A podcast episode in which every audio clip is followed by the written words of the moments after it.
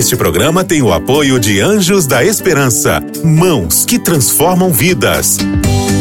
Para saber mais, ligue para 12 21 27 30 30.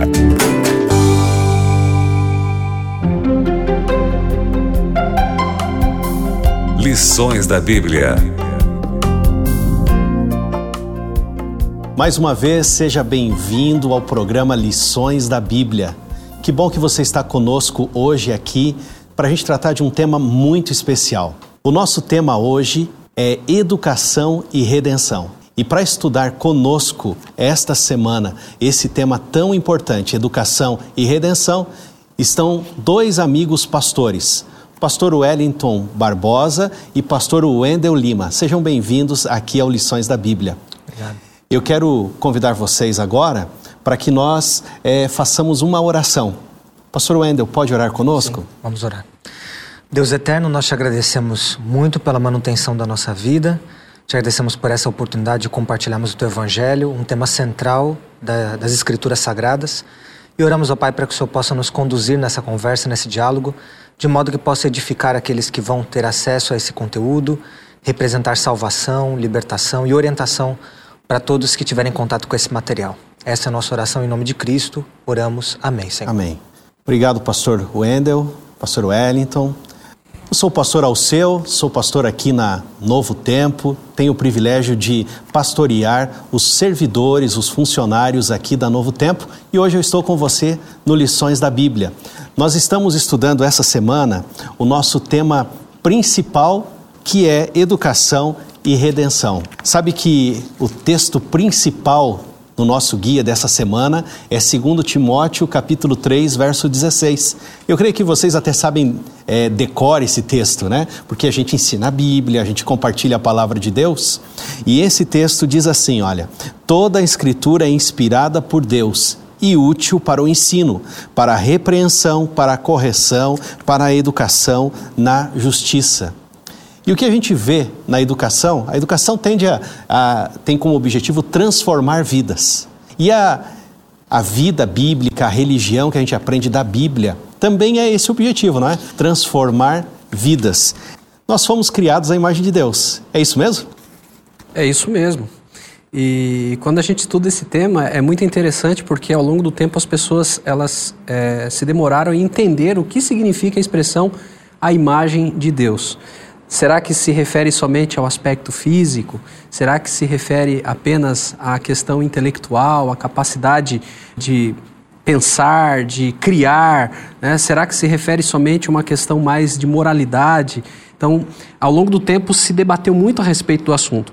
A lição ela trouxe um conceito que eu achei muito, muito, muito curioso e interessante. Uhum. É a questão de que Deus nos criou a sua imagem, assim como os pais humanos têm filhos à imagem deles. Eu gostei disso aqui. Eu sou pai uhum. né, de, uma, de uma menininha e, e, quando a gente trabalha nesse processo de educação e a gente começa a, a se ver no filho né, e como a gente quer direcionar o filho e educar o filho é, para que ele é, tome as melhores decisões, é, é algo muito, muito especial. E isso nos aproxima de Deus. Um autor escreveu que é, ter filhos é como se fazer um curso de teologia. Que a gente aprende o cuidado de Deus, o amor de Deus, o direcionamento de Deus. É isso mesmo, pastor? Eu creio que sim. E eu acho que um ponto que o guia traz, ainda um pouquinho antes, acho que no sábado, essa ideia de que há um esforço de teólogos para tentar entender qual que seria o grande guarda-chuva sobre o qual a Bíblia se reuniria. Então, quer dizer, qual é a grande história que a Bíblia conta, né? Uhum. Alguns vão para a direção da missão de Deus, por exemplo, como sendo a grande história. É, há uma perspectiva adventista de pensar do grande conflito entre o bem e o mal. É, independentemente de qual seja a visão, parece que um elemento norteia o, o texto bíblico, que é essa ideia de redenção. E aí, pensando em redenção como essa relação de pai e filho, como a gente tem colocado aqui, uhum. né, de uma educação que foge essa relação formal da escola, mas como nós comentamos no episódio da semana passada, essa relação de Deuteronômio 6, de conviver, de se relacionar, de moldar essa criança, né, para ser a imagem e semelhança de Deus, ou para uhum. ser um servo de Deus, uma serva de Deus, a gente percebe isso na história bíblica, na relação entre Deus e seu povo. Então é uma relação muito próxima de pai e filho e uma relação geralmente que é marcada por um pai que quer moldar o seu filho, que quer resgatar seu filho, que quer dizer qual é o melhor caminho, mas muitas vezes o filho é rebelde. Né? A diferença, talvez, do que a história bíblica tem da nossa história, em termos de identificação, é a questão de que a Bíblia apresenta um final feliz. Uhum. Então, apesar dessas, desses altos e baixos, dessas idas e vindas do povo de Deus ao longo do texto bíblico, a, a Bíblia aponta para um final feliz. Ou seja, em algum momento, é, o povo de Deus vai realmente se voltar a Ele em definitivo e vai ver com ele, com ele por toda a eternidade. Mas essa relação pai e filho é muito interessante para nós entendermos a imagem e semelhança de Deus no texto bíblico. Que interessante, né? A imagem de Deus. Agora, teve algum momento que a gente percebe que a imagem de Deus é, começou a ficar nublada e as pessoas não começaram a perder esse foco da imagem de Deus. Você consegue se lembrar, Pastor Wellington? Quando foi esse momento assim? Talvez seria ali no Gênesis, quando houve a desobediência, aí começou a ficar tudo nublado. A queda marca o, o grande ponto de virada nessa história. Então Deus cria o homem e a mulher à sua imagem e semelhança. Evidentemente isso tem implicações físicas, é, mentais, né? natureza moral está envolvido dentro desse, desse conceito. Mas quando existe a queda, né? é um rompimento. E aí, como nós temos falado aqui, a questão da educação e da redenção. Né? Então, quando há a queda, há necessidade de redimir esse homem que caiu. E nesse processo de redenção, então nós temos a educação como um elemento que vai conduzir a partir de um relacionamento entre Deus e a humanidade, o ser humano para compreender melhor o caráter de Deus, para que ele possa crescer nessa compreensão, para que ele possa ser transformado à luz dessa compreensão, a fim de que gradativamente ele se aproxime da imagem de Deus até que haja a glorificação, quando então nós estaremos libertos dessa natureza pecaminosa. A pedagogia de Deus, pastor Wendel, porque a gente vê um Deus pedagógico, ele vai ensinando ao longo das escrituras, e a intenção de Deus é restaurar o homem, é restaurar e reconectar o homem com ele. Como é que você vê a pedagogia de Deus ao longo das escrituras?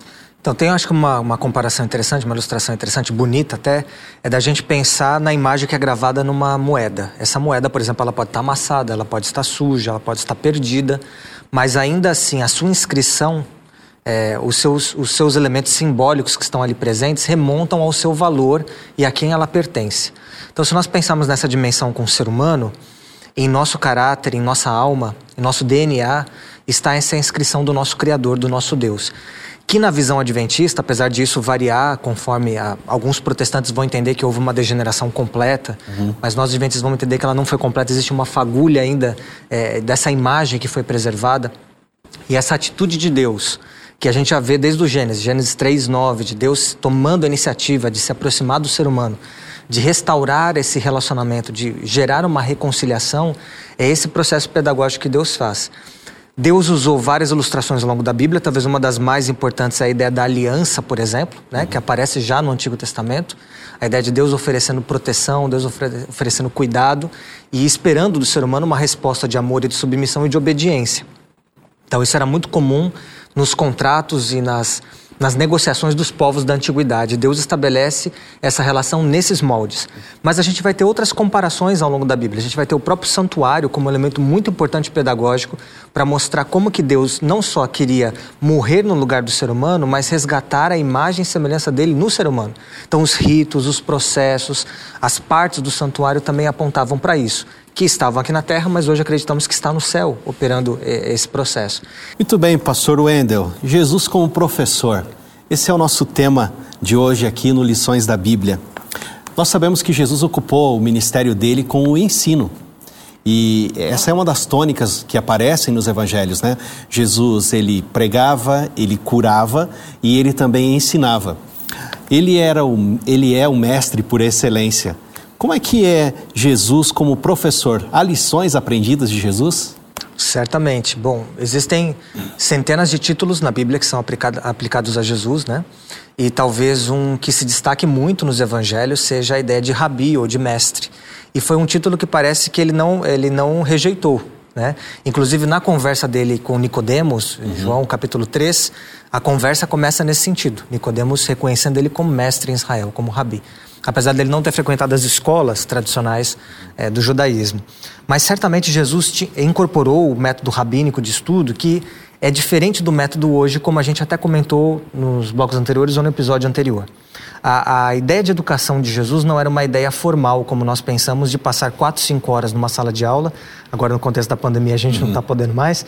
Mas, ainda que seja no contexto de, de Zoom ou outro contexto mais, e passar alguns anos e ser avaliado com notas por isso, e passar do primeiro para o segundo ano, terceiro ano e assim vai. O método de Jesus era o método da convivência. Então, durante três anos e meio, ele conviveu com seus discípulos.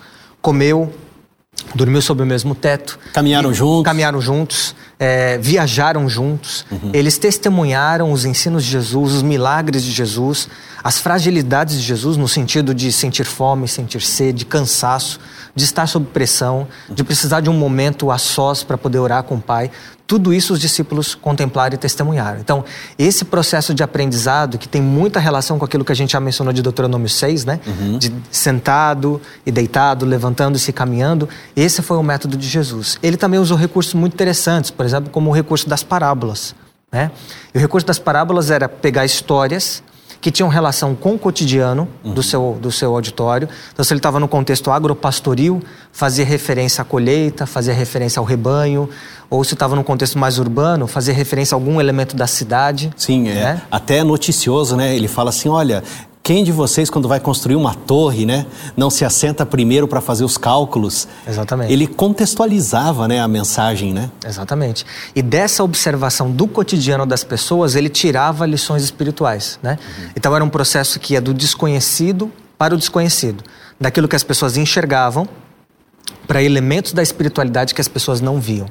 Então, esse é um elemento talvez muito interessante para a gente observar em Jesus é, no seu método. Outra coisa que era muito comum também no contexto judaico era a questão de fazer perguntas. A gente uhum. vê várias vezes Jesus nos evangelhos sendo interrogado e ao invés de responder é, com uma resposta, vamos ele dizer assim, outra. ele faz outra pergunta. Né? Esse é um processo interessante que ele usava. E às vezes umas perguntas bem diretas, né? Para os discípulos, inclusive, porque Exato. ele estava ensinando: quem vocês dizem que eu sou? Exatamente. Essa questão das perguntas é interessante. Quem é o maior? Quem é o maior? É, exatamente. Quem é o próximo? Né? Então Jesus usou muito essa questão da pergunta, que acho que é para gerar exatamente reflexão. Uhum. E aí é um processo é, curioso para nós pensarmos, e depois, posteriormente, a educação adventista como filosofia, especialmente se baseando nos escritos de Ellen White, vai desenvolver bem isso, que é a questão de um pensamento crítico. Né? Uhum. Então a educação não é para nós sermos só meros refletores de autores, uhum. de pensadores, mas a partir das ferramentas dessas pessoas que pensaram e pensaram bem antes de nós, a gente conseguir é, conseguimos pensarmos por nós mesmos, né? E tomamos nossas decisões a partir dos dilemas com os quais a gente, a gente se depara no dia a dia. É muito interessante isso, não é, Pastor Wellington? Olha, é, você precisa ser um ser pensante. A gente trabalhou agora há pouco a imagem de Deus. E Deus é um Deus é, que raciocina, organizado, hábil, um Deus de ordem. Criativo. Criativo, né? Ele é o grande artista, né? Ele tem uma, uma, be uma beleza e ele compartilhou conosco essa questão também. Quando a gente olha para Jesus como professor e as lições que ele usava, e até o pastor o pastor Wendel falou aqui, pastor Wellington, ele ia do conhecido para o desconhecido, né? Do, do micro para o macro, né? Para mexer com o pensamento. Esse também é um método que a gente deve usar hoje para estudar a Bíblia? Ou para ensinar a Bíblia melhor? Sem dúvida, nós nos, nós nos beneficiamos quando nós partimos daquilo que as pessoas conhecem e ampliamos a compreensão a partir daquilo que a Bíblia nos apresenta. Então, é, quando a gente trabalha, por exemplo, no contexto da igreja, mas nós precisamos ter em mente que o propósito que nós estamos é, estudando não é algo que acontece dentro de um sistema formal. Acontece também dentro do sistema formal de ensino adventista. Mas isso aqui deveria ser a nossa realidade na igreja uhum. e no lar.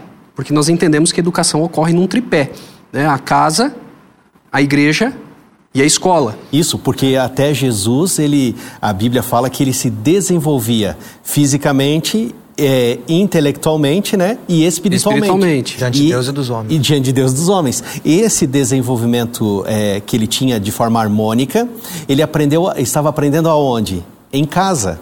Então Maria ali a mãe de Jesus e José, eles passaram os valores, né, para o filho. E essa questão de é, desenvolvimento dentro de casa, na igreja que você estava falando, é muito importante. E, e isso deveria nos estimular. É, às vezes, e a gente percebe que existe, por parte de algumas pessoas, a ideia de terceirização. Uhum. Né? Então, eu vou terceirizar a educação do meu filho para a escola, ou eu vou terceirizar a educação do meu filho, a educação espiritual do meu filho para a igreja. Na verdade, deve haver uma integração. Então, em casa, o pai e a mãe eles devem fazer uso desse, dessas estratégias de Jesus, do diálogo, que está se perdendo. Uhum. Né? Em muitas casas se perdeu o diálogo entre pais e filhos é, a partir de uma experiência comum, extrair uma lição espiritual. Na igreja, é, é, nós trabalhamos juntos no Paraná, Ministério Jovem, Clube de Desbravadores. Alguns pais eles delegam a, ao Ministério Jovem ou ao Clube de Desbravadores ou à classe de escola sabatina a responsabilidade. Ou Ministério Infantil. Ou Ministério Infantil, né? A responsabilidade de educar os filhos, quando na verdade deve haver uma integração. Lá na igreja deve-se pensar também numa estratégia que parta do conhecido para o desconhecido, é, da contextualização. Então, é, eu acho que o grande mérito de nós pensarmos uma lição de escola sabatina, é, um trimestre estudando esse tema, é nós aplicarmos esses conceitos para essas estruturas que estão sob nossa responsabilidade. Muito bem, olha, nós estamos falando de sabedoria, nós estamos falando de educação. Aqui é um texto no nosso guia de estudo que é de 1 Reis, capítulo 4, verso 29 até o 34. E eu até vou pedir para você pegar a sua Bíblia e nos acompanhar. A gente precisa abrir a Bíblia agora e lembrar um pouquinho sobre a importância da sabedoria. Pastor Wellington, se, o que que 1 Reis 4, 29 a 34 revela para nós sobre a importância da sabedoria? 1 Reis capítulo 4 fala a respeito da sabedoria de Salomão. E Salomão é considerado o personagem da Bíblia mais sábio, é o rei mais sábio, aquele que teve a oportunidade de pedir o que quisesse e pediu a Deus sabedoria. E o texto fala que Deus deu a Salomão sabedoria e grandíssimo entendimento e larga inteligência como a areia que está na praia do mar. Ele era sábio a ponto de escrever provérbios, mais de 3 mil provérbios, cânticos, discorreu sobre plantas, então ele sabia de botânica, ele conhecia a respeito da fauna, ele conhecia da flora, ele, ele, ele tinha um conhecimento vasto. Uhum. Né? E aí, quando eu olho para Salomão, eu gosto muito de pensar em Salomão, não somente sobre essa perspectiva da sabedoria que ele recebeu, é, da capacidade intelectual que Deus deu a ele. Porque aqui nós temos muito o aspecto da intelectualidade, a capacidade de, de fazer é, conexões, é, análises. É isso que nós estamos vendo aqui, a composição, a criação. Né? É, mas eu gosto de pensar é, no aspecto da sabedoria quando aplicada à vida. É, e aí eu vejo Salomão, o homem mais sábio, escrevendo o livro de Eclesiastes, que é um livro que ele escreve no fim da vida, uhum. fazendo um retrospecto, pensando nos acertos, nos erros. E aí eu, eu começo a pensar na importância do que é a sabedoria na minha vida. Né? É, essa capacidade de enxergar a vida sob a revelação, sob a perspectiva da revelação divina e agir em função dessa revelação é o que é a verdadeira sabedoria. E talvez esse é o ponto em que muitas pessoas é, desconheçam ou procurem deliberadamente ignorar. Não tem que ver com o tanto que você conhece. Não tem que ver com a sua capacidade intelectual, com a sua inteligência. Tem que ver com aquilo que vem do alto, o discernimento que vem do alto, para compreender o mundo ao redor, à luz do que Deus revelou nas Escrituras e agir em função dessas Escrituras, dessa revelação. Isso é ser sábio. Esse é o, o princípio da educação, né? Ensinar a, a, criança, ensinar os filhos a andar no caminho. É, José, com 17 anos de idade, ele foi vendido como escravo. E a Bíblia relata isso. Ele chegou na casa da, de Potifar, a mulher fez ameaças e tentou coisas com ele que a Bíblia fala que ele se recusou. Mas isto é a voz que ele ouviu dizendo: ó, este não é o caminho, andai por este caminho. Porque se José tivesse cedido, a gente teria umas consequências muito sérias. É claro que Deus está no controle de toda a história, mas imagine, viria a fome, quem seria o governador do Egito? Como sobreviveria a família lá? Quando, e eu, eu entendo que é isso que nós precisamos ensinar aos nossos filhos que o que ele escolhe hoje tem consequências para o futuro. José teve uma boa educação, uma educação bíblica, uma educação na palavra. E isso fez toda a diferença, tanto que ele prosperava. A Bíblia diz assim que tudo que ele colocava a mão, você se lembra ali? O prosperava. Senhor era com ele. O Senhor era com ele. Eu sei que tem muitos pais, amigos, que eu não sei se vocês provavelmente conversaram com alguém que se culpam, falando assim: o que, que eu fiz de errado? Né? Na educação dos filhos. Fiz alguma coisa errada? Não. Ensinou com oração, com temor a Deus. Eu acho que a gente precisa descansar em Deus, que os filhos também fazem as escolhas, não fazem? Sem dúvida. E aí, é, eu acho que até fazendo uma conexão com a lição de quinta-feira, né, nós falamos aqui da voz. Né? É, quem é que, que toca o nosso coração ou os nossos ouvidos com essa voz? A lição ela fala aqui é, da educação continuada por meio do Espírito Santo. né? É, a Bíblia apresenta o Espírito Santo como aquele quem nos convence do pecado, da justiça, do juízo, como aquele que nos conduz a toda a verdade. Então, o Espírito Santo ele é o agente que particulariza a verdade divina no nosso coração. a descida do Espírito Santo, né? Ele falou assim: o Consolador estará convosco, né? E a gente seria levado, e o povo de Deus levado até aos magistrados, gente diferente do que eles estavam acostumados. Agora, gente simples. Na companhia de Jesus, influenciados pelo Espírito Santo, as pessoas falam assim: Ué, eles não são galileus, né? É, gente simples, pescador. Como é que eles falam dessa maneira? Porque a palavra de Deus ela tem poder, né, amigos? Ela tem poder e ela é a pessoa que estuda a palavra de Deus, ela não piora, ela melhora. A, a qualidade de vida dela melhora porque a palavra de Deus ajuda a expandir, né, o cérebro. A pessoa fica mais inteligente.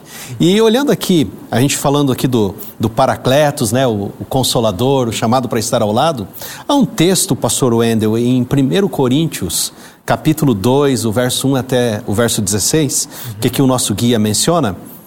E a pergunta é assim, ó, segundo Paulo, o que é tão importante no contexto da educação? Sim, esse é um texto que talvez a gente olhando num primeiro momento pode parecer que Paulo abriu mão de todo o conhecimento filosófico que ele tinha da cultura greco-romana e para os coríntios decidiu pregar apenas o evangelho o Cristo crucificado. Essa é a impressão que nós temos. Mas há muita análise sobre esse texto. Talvez uma das possibilidades é que Paulo estava abrindo mão da retórica é, tradicional que se esperava e no caso dos coríntios ele foi direto para a mensagem central do evangelho.